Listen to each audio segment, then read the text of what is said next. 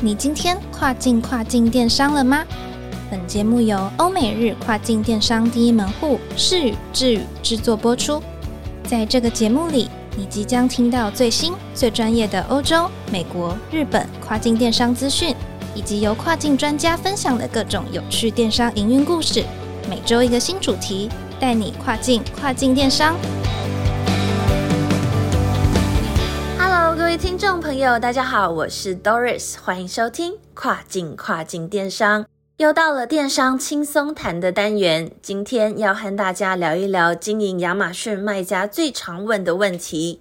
Wiser 智宇，我们呢会定期的举办课程活动，邀请拥有多年经验经营跨境电商的专业讲师，和大家分享亚马逊平台的经营秘诀。每次参与课程的朋友们，在课程尾声的 Q&A 时间呢，都非常踊跃的向讲师发问。那今天这一集的电商轻松谈，我们就整理了几个大家最常问的问题，并且呢，邀请到 Wiser 智与欧美电商部的 Johnny 来和各位听众朋友分享，并且解答。让我们欢迎 Johnny。Hello，大家好，我是 Johnny。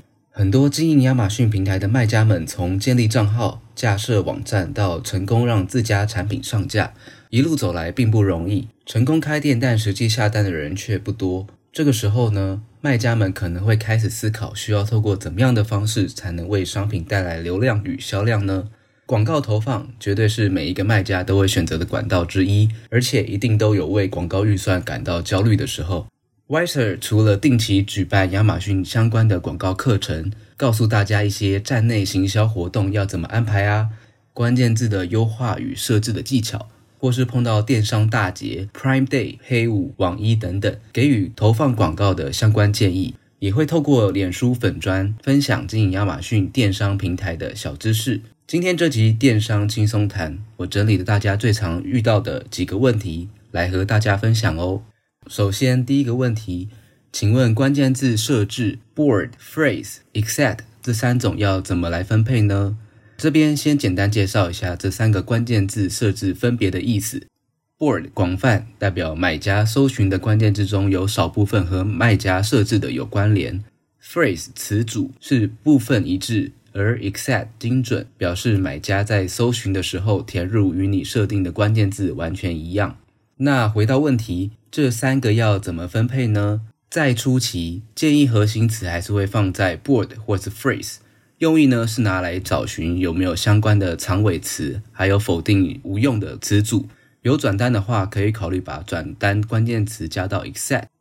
第二个问题，请问建议把同一个关键字放在多个产品的 search term 上面吗？如果产品都很相关的话，也是可以把相关的热门关键字放到我们的 search term 上面。第三个问题。请问关键字优化可以设定几组？广告里的关键字投放并没有限定，只能设定几组。不过还是会建议可以做好不同性质的关键字分类。例如说，我们可以将主要的热门关键字和我们有发现商品有转单的长尾词做区隔，这样在后续追踪广告的成效的时候，也比较容易知道说这个相关的转单的长尾词是不是就是消费者主要搜寻的字词呢？第四个问题。如果是竞争对手没有买产品来留一星负评的话，也可以申诉吗？一般的话，我们还是会建议收到负评都可以先点选申诉。实际上会不会被收回，还是得看亚马逊官方本身的判定。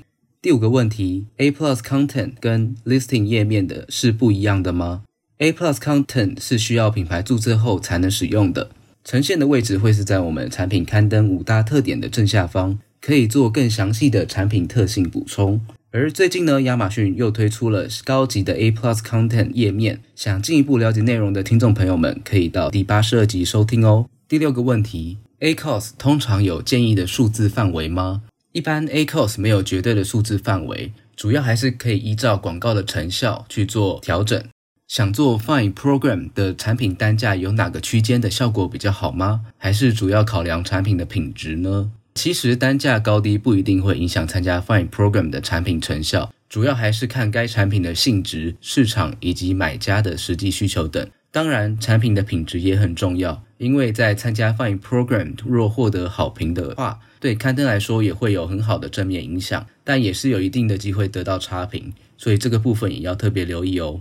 第八个问题，在电商大节之前，如 Prime Day 或是黑五，会建议大量投放站内广告吗？答案是肯定的。Pride Day 以及黑五等节日是亚马逊里重要的流量高峰期，通常会建议在活动前增加广告的预算以及竞价，以争取到更好的广告版位，提升产品的曝光度以及刊登热度，以利在活动当天达到更好的成效表现哦。以上就是我帮大家整理出来的 Q&A 啦。希望大家都能有所收获。我是 Johnny，我们下次再见喽。非常谢谢 Johnny 一一回答卖家们所提出的问题哦。如果呢，听众朋友想进一步了解跨境电商，都可以到世语智语的 Facebook 私讯小编，你提出的问题就有机会在电商轻松谈的单元出现哦。如果你也喜欢我们的节目，别忘了每周二早上八点钟准时收听跨境跨境电商，让我们带你跨境跨境电商。我是 Doris，我们下周再见喽，拜拜。Bye.